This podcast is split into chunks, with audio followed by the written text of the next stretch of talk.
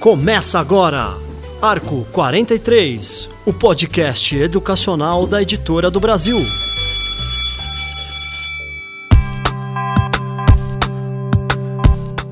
Olá, educadores! Começa agora o podcast Arco 43, de iniciativa da Editora do Brasil.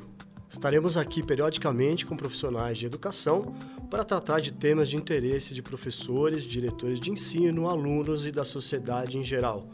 O tema desse programa são os desafios e caminhos para a formação dos professores, um ponto que entendemos vital para darmos um salto de qualidade na nossa educação. Para debater o tema, convidamos Francisca Paris, ela é consultora educacional, pedagoga, especialista em psicologia da educação e mestra em educação. Foi diretora da Saraiva por 10 anos. Francisca, muito obrigado por ter aceito o nosso convite. Obrigada eu, porque a gente está aqui para conversar sobre um assunto importantíssimo. Então, essa oportunidade é sempre ímpar. Muito bem. Nosso outro convidado é Márcio Mendes da Luz. Ele é mestre em História Social do Trabalho, pós-graduado em Mídias na Educação e trabalha na área já há 11 anos. Tem experiência no ensino público e privado e assessoria pedagógica. Muito obrigado pela presença, Márcio. Eu que agradeço, é uma, é uma enorme honra estar aqui e conversar com um público tão, tão distinto e com companheiros tão distintos também. E a participação do Pedro. Muito, muito boa tarde, Pedro. Boa tarde, boa tarde. Vamos falar sobre formação de professores, então. Vamos lá, já manda a primeira pergunta aí. É, acho que a primeira pergunta é aquela vital. Hoje, quem sai da licenciatura sai preparado para dar aula? Eita, Pedro, você está fazendo uma pergunta vital. Quem fez essa pergunta há muito tempo atrás foi Karl Marx, quem educa o educador. Né? Será que as licenciaturas, os cursos de pedagogia estão educando os educadores? Talvez sim, talvez não. Eu acho que é um assunto muito complexo para resposta simples. Eu acho que a gente está aqui para abordar várias coisas, né? É, dizendo assim, de imediato, não. Por que não?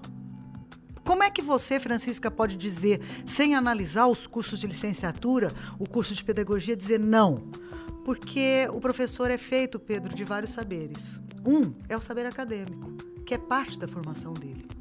Mas o outro saber é construído na prática, né? que a gente chama de epistemologia da prática. E aí ele só vai se construir sendo professor. Então, ninguém nasce professor e ninguém se torna professor saindo da universidade, mas se faz professor todo dia. Concordo com a, com a, com a Francisca. Uh, posso falar por, pela minha prática, né? Sou graduado em História pela Unicamp e posso dizer que durante a minha trajetória é, acadêmica, né, com mestrado tudo, uh, eu não fui preparado para a sala de aula. Uh, eu estava preparado para pesquisa acadêmica. Eu poderia é, é, eu poderia transitar por todo tipo de arquivo, museu para fazer pesquisa, mas a sala de aula, o desafio da sala de aula, eu não estava preparado. Ah, então, eu vejo que há um distanciamento entre aquilo que a universidade se propõe na formação dos seus especialistas e aquilo que a escola necessita dos especialistas. Ah, Formou-se historiador, mas não se formou naquele momento o educador em história. E como que supera isso? É, aquilo que, colega, que um colega meu fala é você ter o feeling, né? Você ter a sensibilidade. Do momento que você pôr em sala de aula, você entender o seu contexto e entender para quem você está falando e ter essa sensibilidade que você precisa transformar. Eu acho que esse pode ser um caminho de tentar encurtar o distanciamento, sendo assim, um caminho é, individual, não um caminho dentro de políticas públicas, né? Deixando bem claro. Quem forma hoje os professores está capacitado para formar os professores? Pois é, existe uma discussão muito grande em cima da formação inicial, não é? é que é a, a, a, formação que vem das universidades. Hoje, via de regra, a, a, grande maioria dos professores que saem das faculdades saem de faculdades particulares, muitas vezes não muito bem instrumentalizadas. Então, os professores, na grande maioria que estão nas nossas escolas, não saem das universidades públicas, como disse o Márcio aqui, numa trajetória que ele teve a possibilidade de cursar o bacharelado e a licenciatura. Muitas vezes é a licenciatura, muitas vezes um curso noturno, né? e muitas vezes um curso que não prepara é, a pessoa, né, o profissional para ser professor. Né? Então, isso é um, é um problema que a gente tem que enfrentar. Né? Então, é, será que a formação acadêmica está dando formação aos professores? Pelo que a gente está vendo, não. Né? Isso é dado de pesquisa, inclusive. Agora, Existe também a parte da formação continuada, que é feita pela própria política pública, né, nos estados, municípios, a própria União faz, e também iniciativas interessantes como essa, por exemplo, da Editora do Brasil, que se propõe a ajudar os professores a pensar sobre a sua formação, né, a sociedade civil como um todo ajudando. Isso ajuda? Com, com certeza ajuda, sem dúvida, não é? Mas a gente tem que pensar muito, porque isso que o Márcio falou é muito interessante, porque para ser professor não basta é, eu dominar, não é, aquele conteúdo a ser ensinado, né, ou objeto de conhecimento a ser ensinado, não é? Então o professor ele tem que dominar, obviamente, o objeto de conhecimento, que é do ponto de vista da sua especialidade, mas ele também tem que dominar dois outros pontos fundamentais, um que vem da didática e um que vem da psicologia. Da didática é como eu posso ensinar, e da psicologia, como é que o outro aprende. Se esses três elos não estiverem muito bem azeitados, né, os professores não conseguem trabalhar. E eu não vejo é, se trabalhar essa questão prática nos cursos de licenciatura e de pedagogia, né? São cursos muitas vezes que trabalham com fundamentos, o que é fundamental também, é importante também, né? Mas não se trabalha exatamente essa questão. Então, por exemplo, o pessoal que faz matemática, Hum? O pessoal estuda muito cálculo, matemática. Tá, sim, ok, que ótimo que seja isso, e tem que ser. Agora, como é que eu ensino matemática e como é que o aluno aprende matemática? Né? Essa questão metodológica, como é que eu avalio isso? Isso não está posto. Inclusive, quando é posto, né, Márcio? Que são as didáticas, as pedagógicas, as da educação, o pessoal foge. Né? O pessoal acha que isso é disciplina é, é de menor interesse na área da, da formação. Eu mesma, né?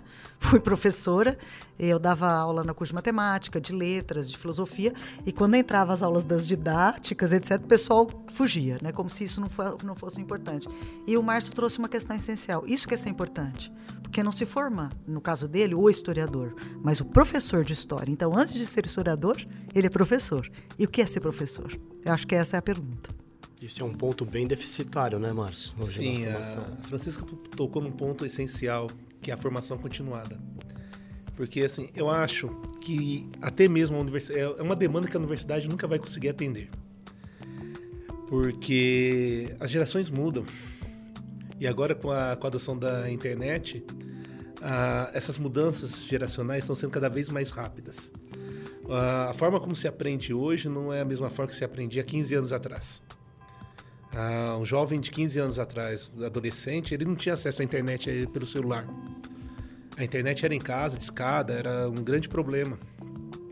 Hoje, a internet é do cotidiano. Hoje nós já falamos em metodologias ativas, ensino híbrido, gamificação. É, metodologias mil que vão surgindo, né? E que a universidade dificilmente vai conseguir atender a isso. Mas onde supre essa lacuna é a formação continuada.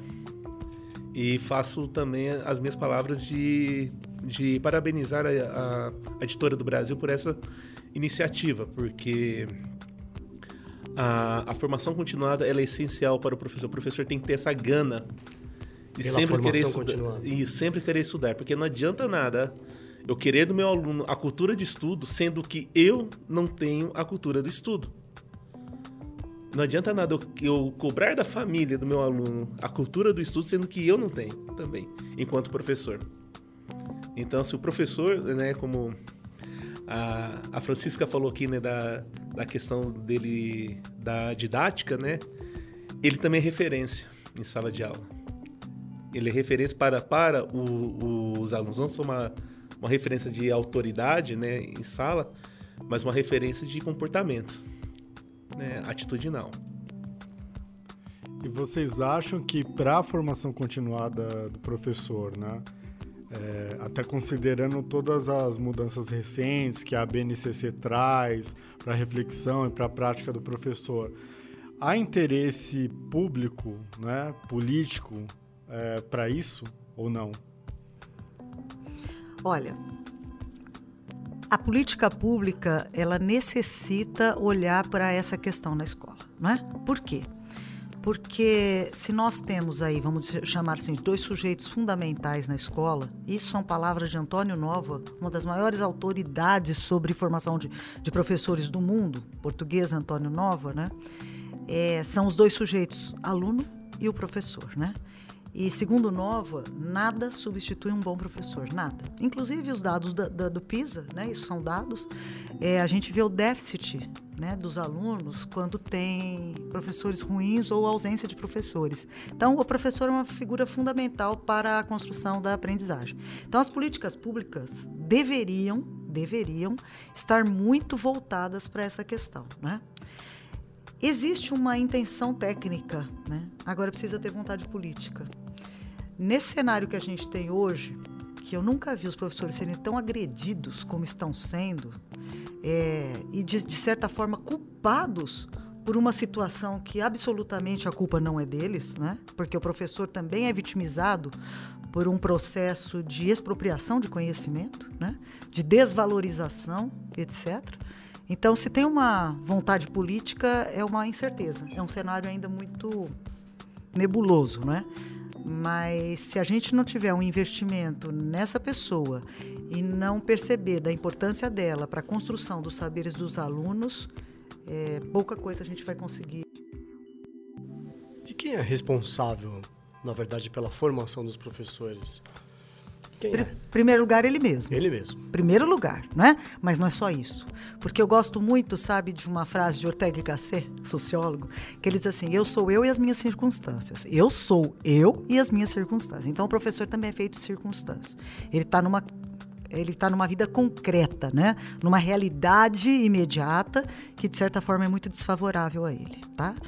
É, Bernadette Gatti traz isso também Uh, nós estamos atraindo os piores quadros, os piores quadros. Nós, Brasil, estamos atraindo os piores quadros para a docência. Né? Os melhores alunos não querem ser professores. Né? Então, quem é professor, quem é escolhido, não é aquele que escolhe. Salvo exceções, claro, sempre tem. Mas a maioria são daqueles piores quadros do ensino médio que, não vendo oportunidade em outra carreira, acabam sendo professor. Né?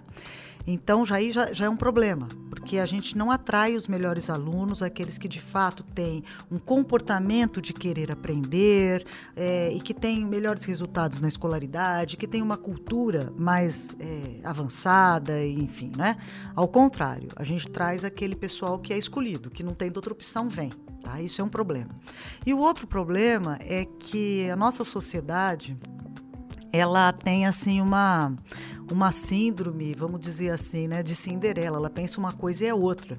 Porque a gente sonha com a educação da Finlândia, a gente sonha com a, com a educação da Coreia, não é?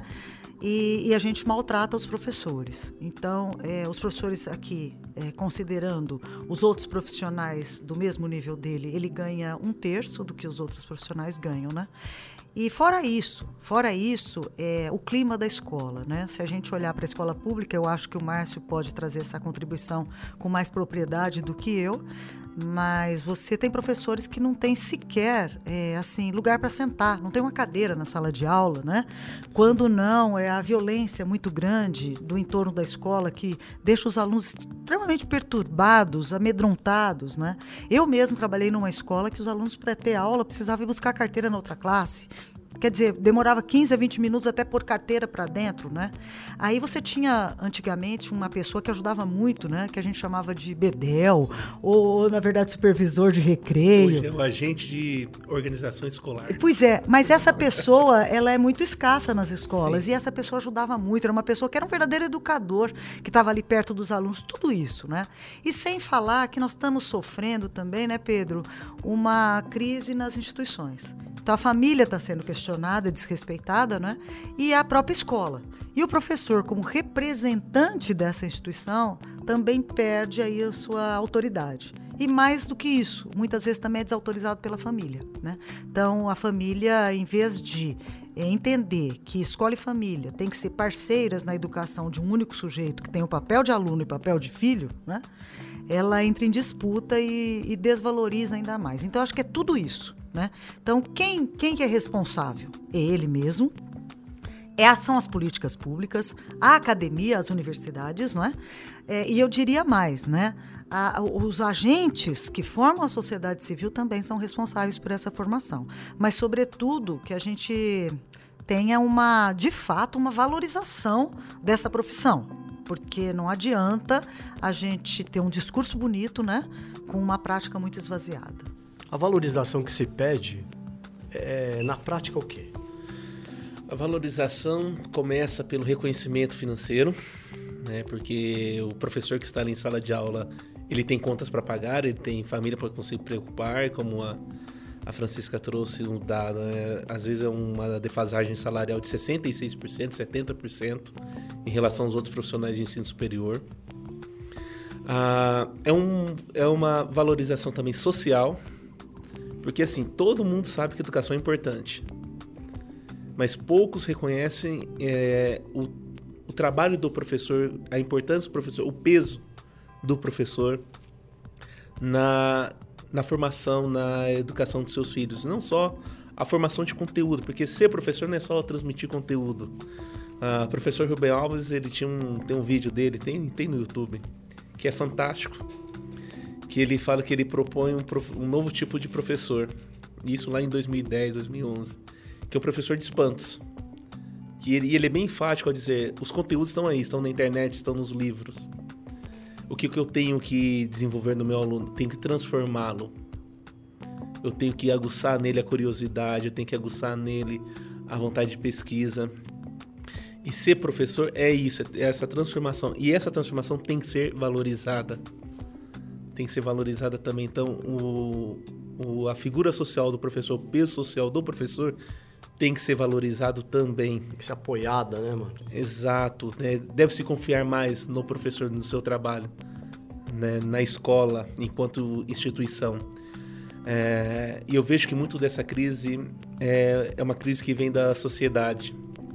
A, a sociedade está cada vez mais se horizontalizando, né? as mudanças nos meios de comunicação trouxeram isso, essa, essa horizontalização e cada vez mais os pais também estão imersos dentro do mercado consumidor, pouco tempo com, seus filhos. E a, e a escola cada vez mais tem suprido esse espaço que a família tem, tem deixado. E, e tem que reforçar essa parceria. Valorizar o professor também é reforçar essa parceria. É, ver um professor como aquele que está complementando a, a formação do seu, do, dos nossos filhos. Né? E eu vejo que parte daí, né, dessa, dessa questão também. E aí, Pedro? É, eu tô pensando aqui nessa. em todo. É, né, bom, em toda essa fala. E hoje o professor dentro da, da sala de aula, né? Se a gente for pegar um, um professor que está na rede estadual, né, ou municipal, ele tem um período dedicado à sua formação. Vocês acham que esse período, né, esse tempo que o professor tem é suficiente para ele começar a querer se capacitar? Bom, é, a rotina de um professor, gente, que em qualquer canto desse país é uma rotina de loucura, né? Dando aula em duas, três escolas, às vezes quatro escolas. Cansei de ver professores, colegas com mais de 50 aulas né? Porque ele tem uma família, ele tem os seus compromissos financeiros a cumprir, né? Ele tem um sonho, né? De consumo também. Uh, mas aquilo que a, que a Francisca disse, primeiramente, a, a questão da formação tem que partir do professor, né?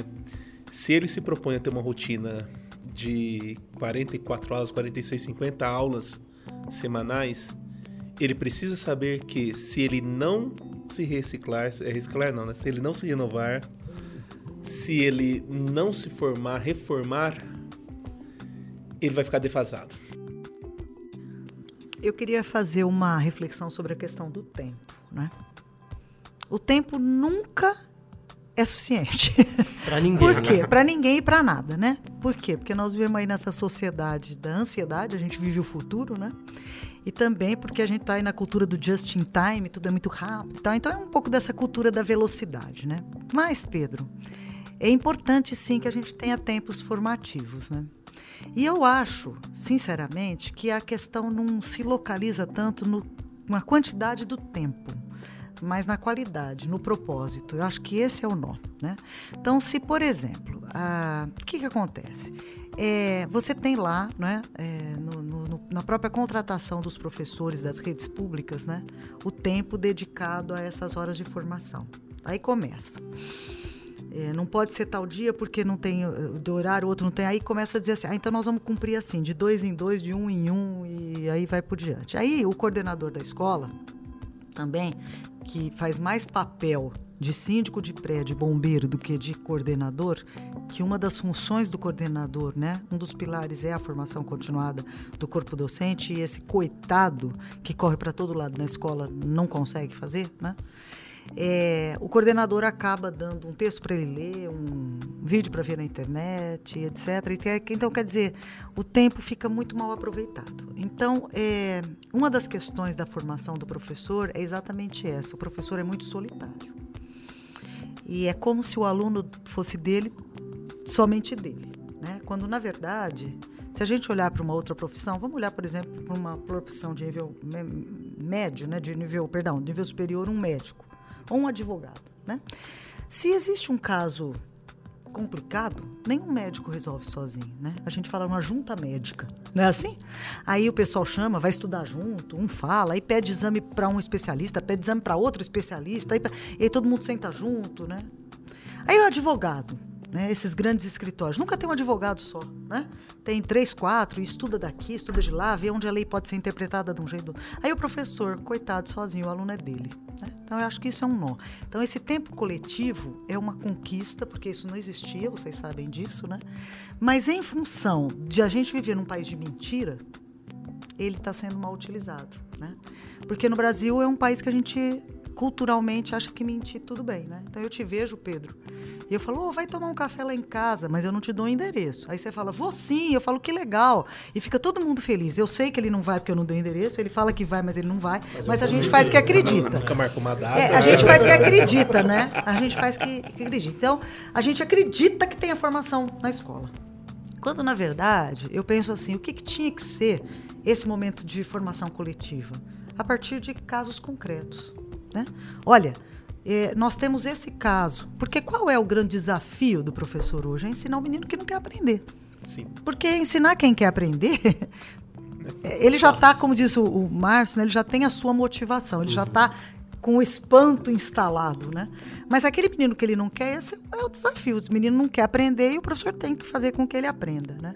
Então, trazer esse caso para ser discutido. Ou então, né?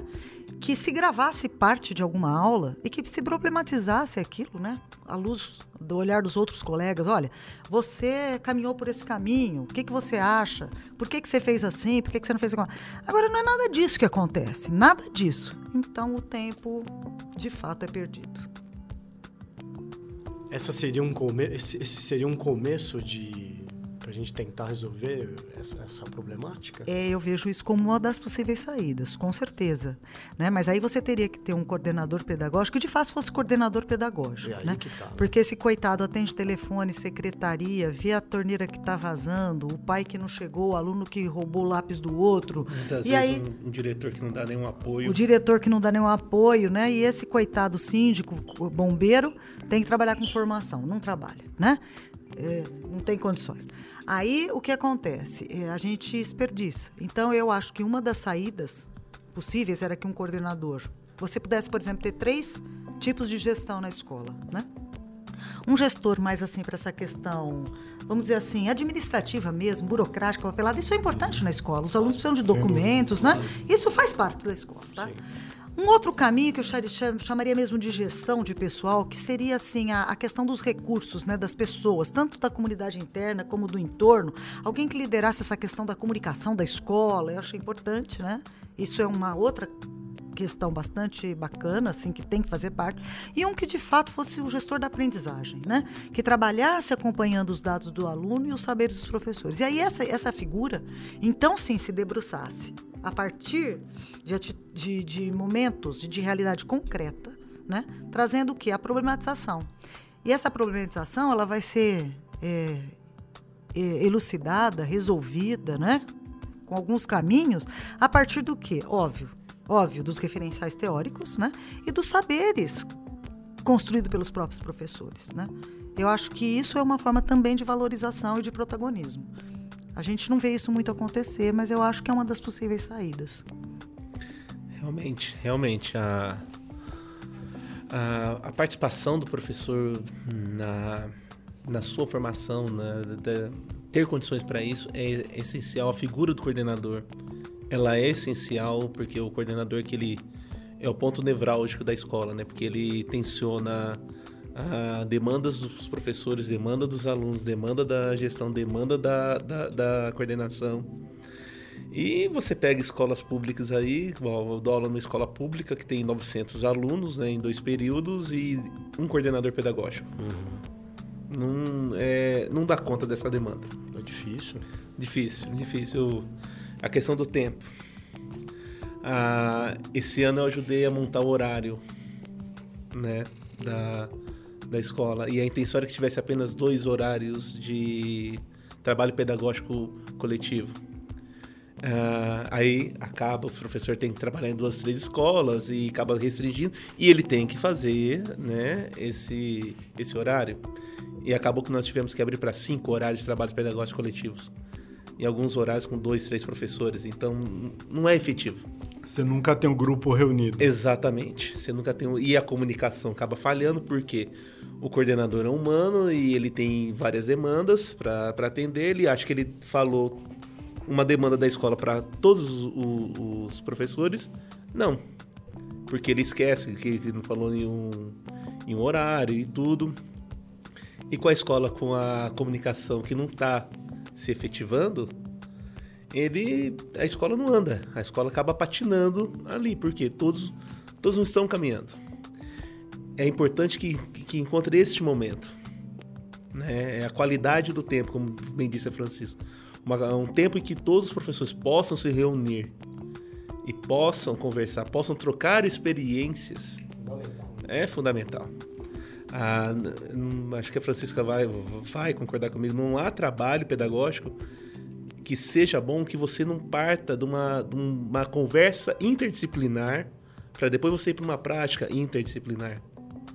Você precisa disso. Ah, até mesmo com outros colegas da, colegas da mesma área também, você precisa dessa troca de experiência. Né? Então, é necessário realmente essa qualidade de tempo, encontrar essa qualidade de tempo. Isso é fundamental, né? A diretoria se envolver, a coordenação se envolver e a realidade das escolas públicas é a mesma das, das escolas privadas nesse quesito? Ou tem uma mais avançada do que as outras? Do ponto de vista da formação Do ponto coletiva? de vista da, da formação eu, dessas eu, reuniões, é, dessas eu, trocas? Eu, eu, eu, ouso dizer que a escola pública está mais adiantada. Sim. Puxa Sim. Porque pelo menos ela preconiza, em, em termos de lei, essa necessidade. Então, mesmo que, entre aspas, capenga, uhum. ele existe de alguma forma. Na escola particular, é mais, é mais isolado esse, essas reuniões, são isoladas, né? E muitas vezes os, os professores é, não tem tanta liberdade de colocação, não é? Então fica aquela, aquele diálogo que não é um diálogo, né? Na verdade Sim. é um monólogo de, de recado, reunião de recados, é. né? Uma reunião hierárquica, né? Exato. Mas também tem, a, a gente tá, é importante dizer que a gente está dizendo tudo aqui em linhas gerais, claro. né? Claro que tem o que a gente chama de ilhas de competência, uhum. tá? Tanto na realidade pública quanto na realidade particular. Existem sim algum, algumas escolas que fazem a diferença e que são modelos, né? Mas são poucas, por isso que a gente está generalizando a fala. É, eu venho dos dois, dos, dos, dois ambientes, né? Da escola pública e da escola particular, né? Já trabalhei em escola particular pequena, escola particular com, de alto padrão. Ah, e concordo com a, com a Francisca a questão que a formação continuada na escola pública ela é ela é melhor implementada. Né? Porque você tem um, você tem uma intenção para isso, você tem uma política que, que leva a isso. A intenção. Na escola particular, qual que vai ser a vantagem? Vai, vamos pôr nesses termos. Uh, em algumas escolas, não todas, nas ilhas, você tem uma estrutura melhor. Tá? Você tem uma estrutura melhor, você tem alunos com contexto social, cultural melhor é, também, né? Porque o pai pode levar no teatro, o pai pode levar no cinema. Comprar livros. Comprar livros. O, a família tem a cultura do estudo. Eles têm o capital cultural. cultural né? Exatamente, Pedro. Capital cultural que vá fortalecer. Mas não que esse capital cultural também não possa ser trabalhado e desenvolvido de outras maneiras na escola pública. A escola pode implementar um projeto de leitura, um cantinho da leitura, sei lá, escola, escolas públicas geralmente ele tem um espaço verde. Por que não transformar aquele espaço verde num espaço de leitura?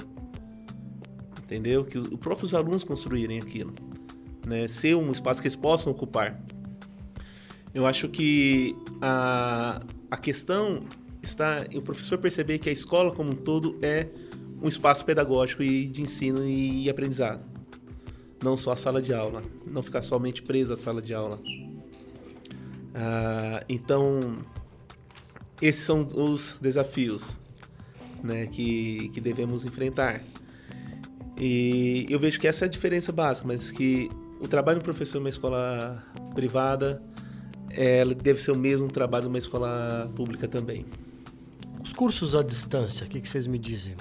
Pode ser uma alternativa numa formação? Podem. É, e como tudo que existe no mundo digital, eles podem ser sagrados e podem ser totalmente profanos. é, ou seja, existem coisas excelentes, né, muito boas, e existe também porcariada, generalizações, tudo, tudo que o mundo digital permite, né? Agora, é, qual é a questão aí da, dos EADs, né? É, o EAD ele é centrado no aluno. Sim. Né? Então, um bom curso em EAD, ele vai alcançar né, os objetivos dele, trazer algum resultado, se o aluno tiver, sobretudo, disciplina, né? Porque é uma situação de autogestão. Né? E se os alunos, se o aluno. Eu, eu fiz um curso em EAD, né? E vou dizer para você que foi um dos cursos que eu mais aprendi na minha vida. Muito, muito bom. Mas porque também é, eu me coloquei, não é? Como uma. uma uma empreitada aí de seriedade que eu tinha que fazer. Então eu tinha momentos de estudo, como se eu, né, para entrar na plataforma, para responder, etc, etc. Então, é, então, o, o, aluno de EAD tem que perceber que ele tem que ser muito disciplinado, ser protagonista das suas ações, saber que os resultados dependem dele, não é? E ele pode ter bom resultado. Na internet existe tudo de bom e tudo de ruim. Então ele também precisa ter um olhar de curadoria para ver se aquilo ali que ele está que ele está cursando, né, merece respeito, tá? Então é importante e, obviamente, não ficar só com os saberes que estão lá no IAD, né? Tentar ir em outras fontes para verificação. Mas o curso EAD é uma possibilidade, eu acho que é uma realidade sem volta. Estamos por aí. O curso EAD ele não tende a ser mais teórico. O professor, você acha que o professor conseguiria aplicar aquele conhecimento na sua prática? Eu acho que também depende muito do tutor. Ô Pedro, eu posso fazer provocação? Pode. Claro, deve. É, em que sentido que os cursos de licenciatura e pedagogia não são teóricos? Se a gente for Exatamente. olhar, né, não é? É, é? é, muito parecido, né? Então é assim, é, o que, que é que, que talvez a gente pudesse entender essa questão de ser teórico ou não, né? É, colocar o conceito estudado, né, para que eh, ele seja eh, desenvolvido, né, e vivenciado por meio de uma prática, né? Então aí ele deixa de ser teórico. Então, por exemplo, tá? Quando eu estou trabalhando com um aluno, perdão, é isso mesmo, quando eu estou trabalhando com um aluno em IAD, né, que é o professor, né, sobre um conceito sei lá, sobre a construção do número na criança, o conceito, a noção de número na criança. Isso é muito teórico, porque eu vou partir das teorias de Piaget, né? Eu vou trabalhar com conceito mental de conservação de número, ordenação, classificação, seriação, tudo, tudo, tudo extremamente teórico, Sim. né? Ok.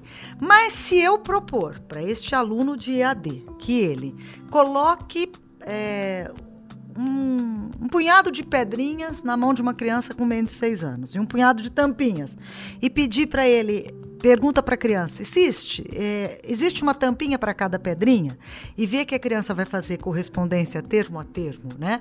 E que mesmo ele vendo que tem mais pedrinhas se ocupar menos lugar no espaço, ele vai falar que tem mais tampinhas, né? Você vai ver que ele não tem o conceito elaborado da conservação do número. Aí, aí deixa de ser teórico. Você entendeu, Pedro? Então eu acho que está na propositura de uma atividade. Aí, agora tem coisa que é teórica, Pedro, em educação. Então quando a gente vai estudar história da educação, é teórica. Óbvio que a gente pode problematizar com a realidade presente, Sim. mas ela é teórica, né? É, e eu vejo também, quando estava falando, a, figura do tutor também é muito importante. Ah, nesse curso de mídias, a gente trabalhou com EAD, né? Como formar um curso EAD. E o tutor de EAD é aquele que, que instiga o aluno. Assim que você deve instigar seu aluno em sala de aula, né? Vira a reflexão.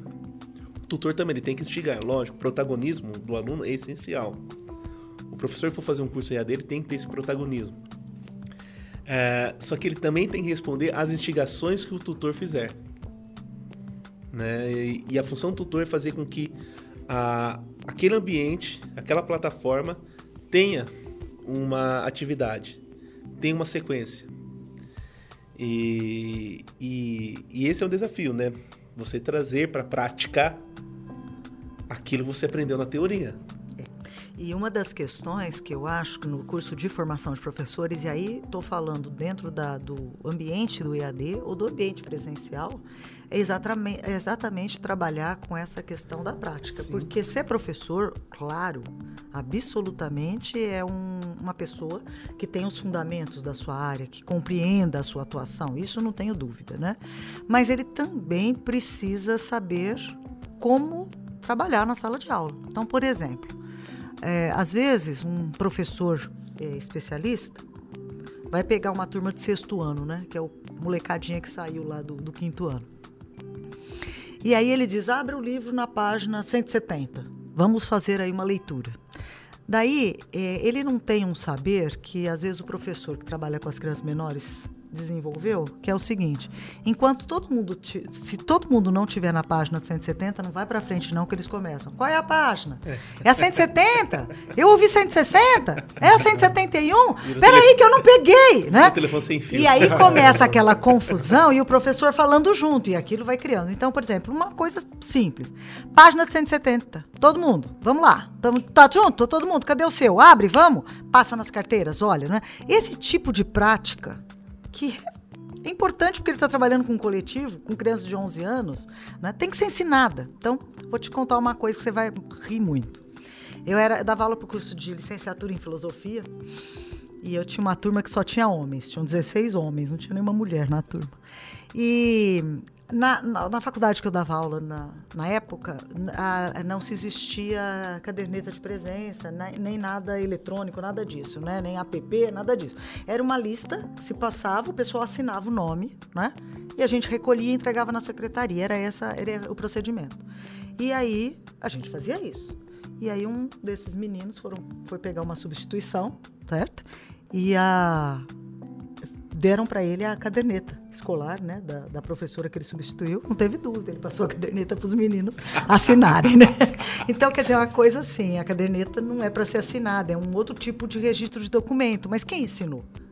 Quem ensinou isso? Então, são as práticas de ser professor, elas são muito assim, é, mais profundas, porque o que eu te falei aqui é tudo muito superficial. Imagina você saber ser professor mesmo e, e, e ter a capacidade não é, de motivar né, os alunos, né? Lançar, né? Quer dizer, ser estímulo para motivação de alunos para ensinar o que você deseja, né? Não é fácil. E essa prática a gente só adquire em sala de aula? Só. Chama epistemologia não da prática. Jeito. É não, sala de aula. É uma categoria. A gente. Não, não é que não tem jeito. A gente, assim, tem uma.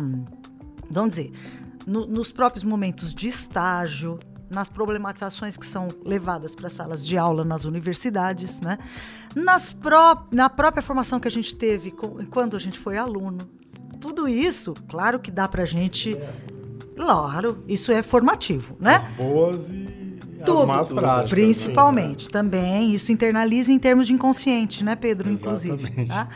E, então, isso tudo faz parte, né? Mas é, boas práticas, né?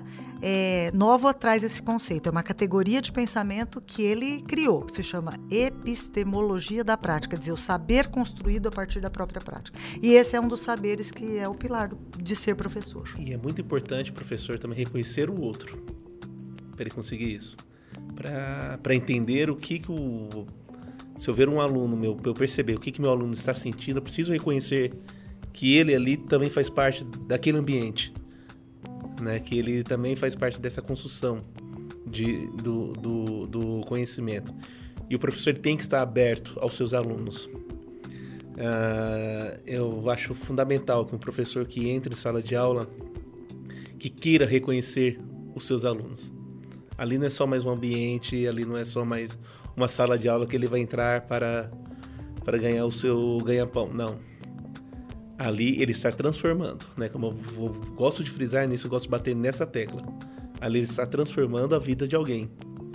Como eu costumo brincar, ser professor é ter uma profissão de fé.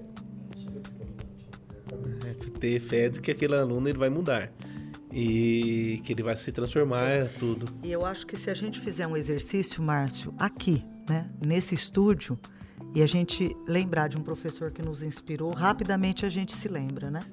A gente não lembra de um médico que inspirou a gente, a gente não lembra de uma atendente, não, mas do professor a gente lembra, né?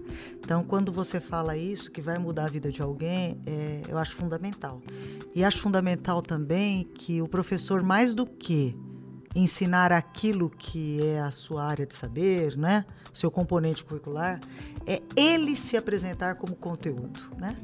Ou seja, ele é uma pessoa a ser aprendida. Porque, na verdade, na escola, a gente não está formando matemáticos, linguistas, historiadores, a gente está formando gente. Exato. E, e, qual é o modelo de ser gente? Né? O professor se apresenta como conteúdo. É, eu tenho que dizer que, sem, sem sombra de dúvida, 90% dos professores que se apresentam são de excelente conteúdo. Né? Um outro aí, né, para não fugir da regra, que às vezes escapa. Mas, como pessoa, os professores são de fato, exemplos a ser seguidos. Onde é que há o pecado? Às vezes, na, na desapropriação do saber, que não é culpa dele, não é culpa dele, porque essa falta de profissionalização do professor é um projeto de nação. Será que um dia nós vamos ter esse projeto? Olha, eu um dia imaginei que eu fosse ver. Eu acho que eu não vou ver mais. Meu Deus. Né? porque eu tenho 55 anos. E para mudar esse, esse patamar vai mais de 50 anos. Agora, por outro lado, eu gosto muito de viver o que eu chamo, Márcio, de utopia histórica. Sim. Né? E o que, que é uma utopia histórica? Né? É mais ou menos o que o Chico Buarque de Holanda fala naquela música, né? Futuros Amantes. Ele diz, não se afobe não, que nada é para já, né? Se a gente não pudesse amar com as cartas de amor que eu enviei para você, quem sabe um dia, quando o Rio de Janeiro né, estiver submerso nas águas do oceano, os escafandros vão vir, vão achar as nossas cartas de amor e alguém vai se amar com as cartas que eu deixei para você. Então eu acho que é essa a minha utopia. Eu posso não viver, mas alguém vai viver por mim, porque a minha luta continua. É, a, o trabalho em sala de aula é muito também nessa parte utópica. Você tem que ter essa utopia. E eu também tenho essa utopia de que um dia eu possa ver que esse projeto se saia do plano teórico e e vá para a prática. E, e nós assistimos nações, e eu dou aqui como exemplo para quem quiser vir, né? Coreia do Sul e Finlândia, eles viraram, né? Eles viraram a chave de educação em 20 anos, valorizando o professor, mas foi Sim. uma virada de chave, né? Inclusive na Finlândia, o, o, o curso é, que é oferecido para o magistério, né? De para a criança pequena é quem tem de doutorado para cima, né? É. Então é, o, é a inversão, né? Então quanto menor a criança, mais especialista, mais bem formado. E se a gente olhar na Finlândia, qual foi a grande assim reforma? Foi a educação básica até o nono ano, Sim. entre aspas aqui, comparando com a educação da gente, né? Então, assim, é, sabe, se trabalhou muito nesse sentido. E uma coisa que é importante, eu tive a oportunidade de participar de uma entrevista, né? Como ouvinte, né? Mas assim, bem de, pro, bem de perto com a, entre aspas, vamos dizer assim, ministra da Educação da Finlândia. Não era muito bem esse cargo, mas só para a gente compreender, né? E, e quando se perguntou para ela, né? É, vocês fiscalizam os professores, vocês trabalham com os professores, eles têm método para ser avaliados, metrificados, papapá, papapá. Ela disse: não, a gente confia nos nossos professores. Né? É, então, a confiança da nação em alguém que ia dar resultado. Disse, não, a gente não precisa fazer tudo isso, porque a gente sabe quem são os nossos professores. Então, no Brasil, às vezes a gente não consegue dizer isso porque a gente não sabe quem são os nossos professores. Por quê? Por quê? porque a grande maioria deles não são professores de fato. Inclusive, é dado de pesquisa que muitos, a grande maioria, tem uma segunda função né, para, na verdade, conseguir aí pagar as contas de fim do mês. Né? Então, são as pessoas que se dividem. E pior, sabe qual é a realidade? O professor está virando bico. As pessoas têm uma profissão. É. Essa era a minha peço... pergunta e meu desespero. Desculpa, Pedro, me Não, é verdade, é verdade. Então, a profissão de professor... Está virando bico em algum caso. Por quê? Porque muita gente tem uma profissão e aí completa com umas aulinhas. Sim. Isso é trágico. É, é trágico. trágico. É mentira, Márcio? Não, não é não. Conheço vários casos de cara, pessoa engenheira e vai dar aula à noite de matemática. Ou fisioterapeuta. E, é, ou então é motorista de Uber. Eu já Sim. vi isso, não desmerecendo, absolutamente, mas a pessoa é motorista de Uber isso. e dá aula para completar. Exatamente. E até teve é, alguns casos assim também que eu já vi de fisioterapeutas, médicos que vão complementando dando aula de biologia, química. E na verdade eu conheço sim, conheço um médico, médico e ele dá aula num cursinho que prepara alunos para fazer as residências. Né? Então ele dá aula no cursinho também, porque ele diz que só o, o que ele ganhava no, no, no seguro de saúde, no, no, no, atendimento. No atendimento com relação ao plano, né? Sim. Era pouco. Então ele completa dando aula. Então, quer dizer, a figura do professor está ficando em segundo plano. Né? E... Isso é sério, hein? porque uma nação que não educa a sua a sua geração de crianças e jovens é uma nação perdida, né? Sim, só retomando lá a Finlândia, o ideal passou por quê? Por que, que eles começaram essa transformação? Para a construção da nação. Eles viram que eles estão lá no norte europeu do, durante a Guerra Fria ao lado da, da União Soviética. Não vai conseguir enfrentar com o exército a União Soviética se, fosse, se houvesse alguma guerra, alguma invasão. Como é que eu construo a minha nação que ela fique resistente a qualquer fator externo? a educação. Então, a educação é um plano de construção da, da nação. Coreia do Sul trouxe, trouxe o mesmo, é o mesmo contexto. Também, se queremos construir uma nação brasileira, como tem sido aí muito requisitado, tem que passar por onde? Pela educação. É aí que começa. Aí sim, construiremos uma, uma nação brasileira. Queremos construir uma nação brasileira? Queremos. Esse Brasil é tão nosso como de qualquer um. É, é que nosso. a gente dá o primeiro passo, então? Olha, eu acho que um, um dos passos que a gente tem é o seguinte: a, a primeira primeiro movimento para uma possível cura é a gente se reconhecer doente não é verdade? Então a gente sabe que tem aí os problemas de educação, né? Nós precisamos saber que os problemas estão aí, têm que ser enfrentados, né? A gente tem que trabalhar. Nós, tamo, nós temos uma política do MEC aí que vem desde, eu, eu digo desde Murilo Ringel, com Itamar Franco, que se vem construindo uma política de continuidade, né? Sim. Um governo com uma característica de um jeito, uma característica de outro, né?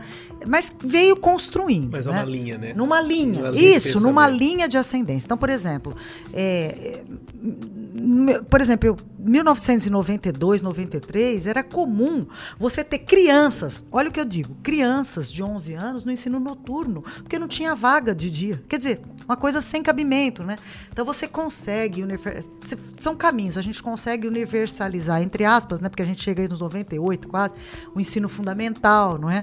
Você consegue, um outro patamar é colocar o ensino fundamental para 9 anos, você consegue colocar a educação infantil para dentro eh, Sim. da educação, que antes ela era da, do ponto de vista da assistência, né? Conquista. Ou seja, é, você, você tem programas da, das universidades, então a própria ampliação. Eu vou até usar dizer assim: os militares trouxeram as universidades federais, Sim. é um caminho, né? É um, é um período ditatorial, também. mas foi um caminho. Depois você tem um, um período que você tem aí, por exemplo, a ProUni, que você deu oportunidade para muita gente, com os defeitos que teve o programa, mas você, quer dizer, você vem com caminhos, você tem, então, a primeira ALDB de 96, depois você tem os parâmetros curriculares e ano passado, né, final de 2017, a BNCC, que pela primeira vez no país você vai ter um currículo. Isso tudo é caminho.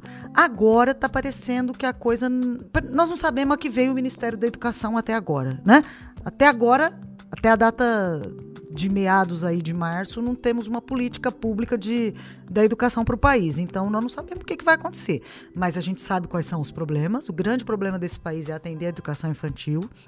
Um dos grandes problemas desse país é trabalhar, sim, a alfabetização do ponto de vista dos múltiplos letramentos, né?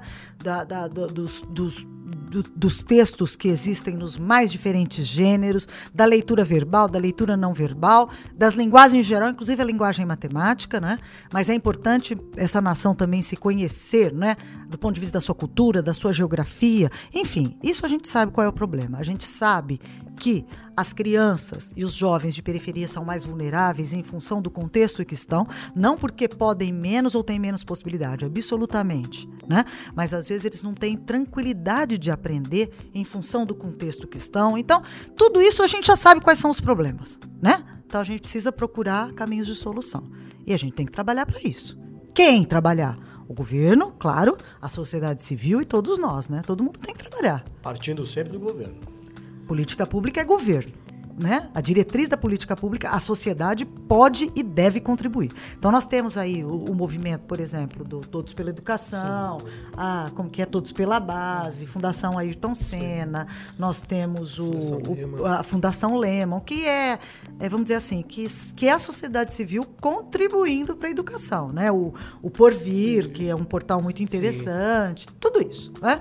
Isso é bacana, legal. Por exemplo, agora essa iniciativa da, da Editora do Brasil, fantástico, tudo bacana. Né? Mas política pública, é, a diretriz é traçada pelo governo. Sim, a... você tocou num ponto interessante que tem que vir do governo. Mas a sociedade civil ela precisa se organizar também para poder cobrar. É um problema dela também, né? Sim. Com certeza. Sim. Talvez e... seja só dela. Só né? dela, só dela, exato. E o Estado ele precisa ter essa noção que há uma necessidade no investimento da educação. Ah, eu vejo que também um ponto crucial é a elevação do piso salarial.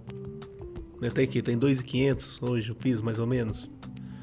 É, precisa ir a mais, porque esse professor, se ele se esse piso elevar, ele pode ter condições de ficar só em uma escola. Ninguém gosta de dar aula em duas escolas, claro. em três escolas. Todo mundo quer ter tempo de se formar, né? Dessa formação contínua. Todo mundo quer ter tempo de estudar. Eu acho que isso também é fundamental, né? Ter é. essa... É. E passa pela questão seguinte da formação, né, Márcio? Por exemplo, essa dimensão do universo da cultura. Frequentar um cinema, um teatro, Sim. comprar um livro, né? Tudo isso custa dinheiro, não é? Então, se o professor, para ter trânsito nesses ambientes, ele precisa ter recurso. Sim. Não é verdade? Então, como é que a gente quer é, que uma pessoa tenha esse repertório se nós não temos condições básicas? Então, isso é importante também, né? Sim, Sim exatamente. É um problema de todos. E a sociedade, ela costuma gritar muito e, e, e solicitar ajuda e, e denunciar as coisas do ponto de vista da saúde, porque é a necessidade imediata, né? Sim. Segurança. A educação é. A educação, ela, se você olhar as avaliações das secretarias de Estado ou dos próprios ministérios, a, a, saúde sempre ganha de reclamação. A educação, às vezes, é sempre bem avaliada, principalmente em cidades pequenas, porque existe Tudo aquela. A proximidade. A proximidade, não existe tanta violência, etc. Né? Só que a família, ela não dá conta né, que o estrago vai vir mais para frente certo?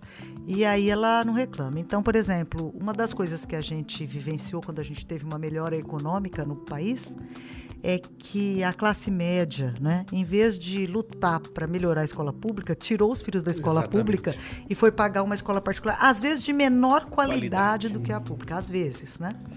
E, então, quer dizer, é um comportamento completamente esquizofrênico, porque é uma política pública que você teria que, que solicitar. Agora, como é que a família também pode exigir né, uma escolha melhor se ela não teve a vivência da escolarização e não sabe quanto isso é importante?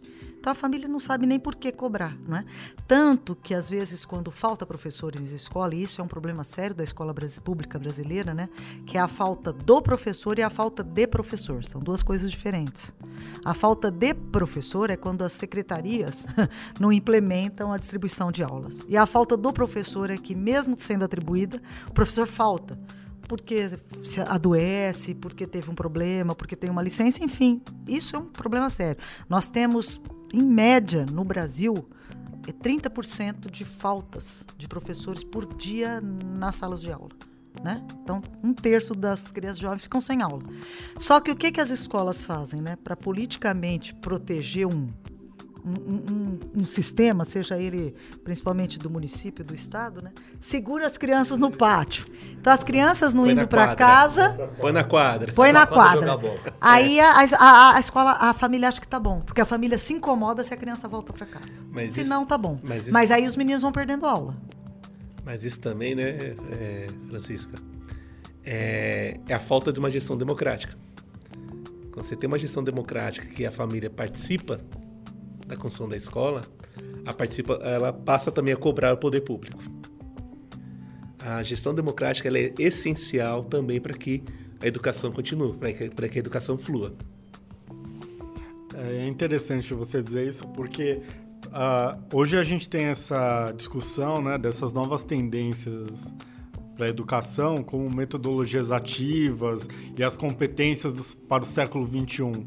Então, todas exigem né? Esse, esse comprometimento da família também no processo de educação dos filhos, né? E, mas diante desse cenário que a gente vem discutindo aqui, né? É, como o professor pode se preparar para essas novas tendências da educação?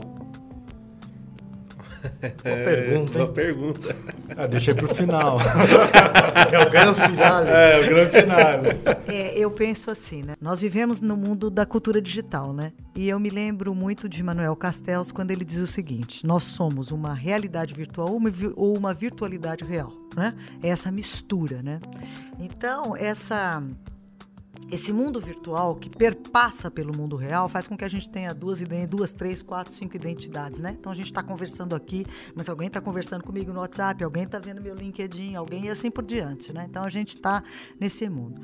E a gente faz tudo, quase tudo, usando o mundo digital, né? Usando as mídias. Então a gente paga conta, a gente pede comida, a gente telefona, a gente faz check-in, enfim, é. a gente usa tudo, né?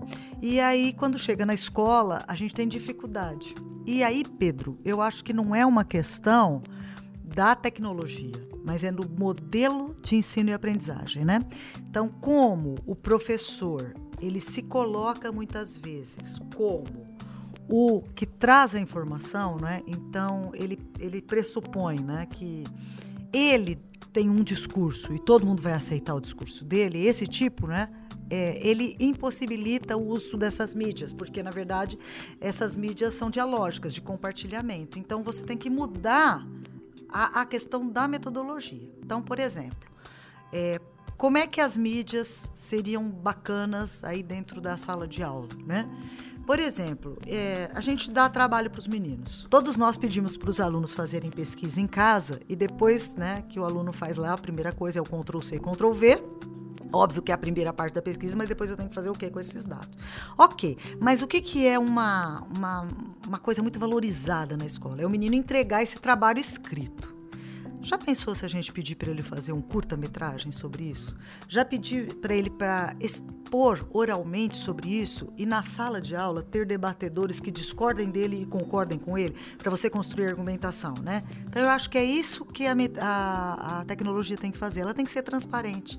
O fim dela não, não existe na escola. O que existe é o fim pedagógico. Né? É o professor da PUC, José Armando Valente ele trabalha dentro dessa perspectiva, né, da que ele chama de narrativa. A narrativa ela não é só escrita, ela não é só oral. A narrativa pode ser um documentário, pode ser um mapeamento, enfim. Você tem diversos aplicativos que você possa trabalhar dessa maneira. E a Francisca tocou num ponto que eu acho que é ideal ali, que é Primeiro, a cultura digital ela, ela parte do princípio do trabalho colaborativo. Né? Isso aí é o, é, o, é o, ponto inicial. Segundo, o professor ele não é mais o centralizador da informação, ele é o mediador, ele é o orientador.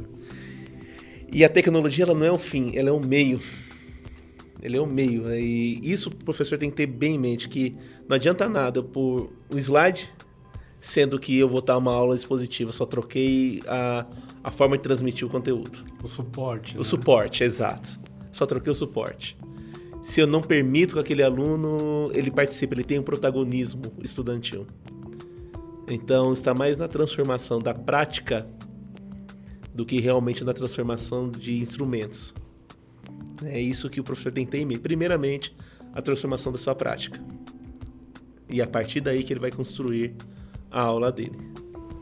Legal. Pessoal, estamos chegando ao final do nosso programa. Quero agradecer, Márcio. Opa, muito obrigado. muito obrigado pela presença, pelo debate. Deixa uma mensagem para o professor que está otimista e precisa estar otimista nesse período. É, primeiramente, agradecer esse momento por um debate tão rico. E, e ao professor que tem gana né, de ensinar a eu gostaria de deixar aqui a, um, uma dica, vamos por assim, que é, eu acho que todo professor deveria ler a Pedagogia da, da, da Autonomia de Paulo Freire. Que aquilo eu ensino para a vida, para a vida do professor. Para ele ver que ser professor é muito mais do que pôr o pé em sala de aula, pegar o giz e começar a passar o conteúdo. Que ele ter essa noção que ele tem uma função social e essa função social é transformar essas vidas. E se ele conseguir a, a pequena transformação que for, uma transformação atitudinal, já terá valido a pena. O professor Karnal, ele, ele é, pegando uma frase do professor Ben Alves falava, né? Porque para trabalhar na educação, você não precisa ter, você não tem que ter paciência para plantar um eucalipto. Para trabalhar na educação, você tem que ter paciência para plantar um carvalho. Porque as mudanças vêm a longo prazo. Não só as mudanças em questões de políticas públicas, mas também aquelas pequenas transformações individuais nos seus alunos. E ter esperança que o seu trabalho faz sim a diferença na vida de muitas pessoas. Para muitos alunos você é a referência, e eu posso dizer com toda a propriedade.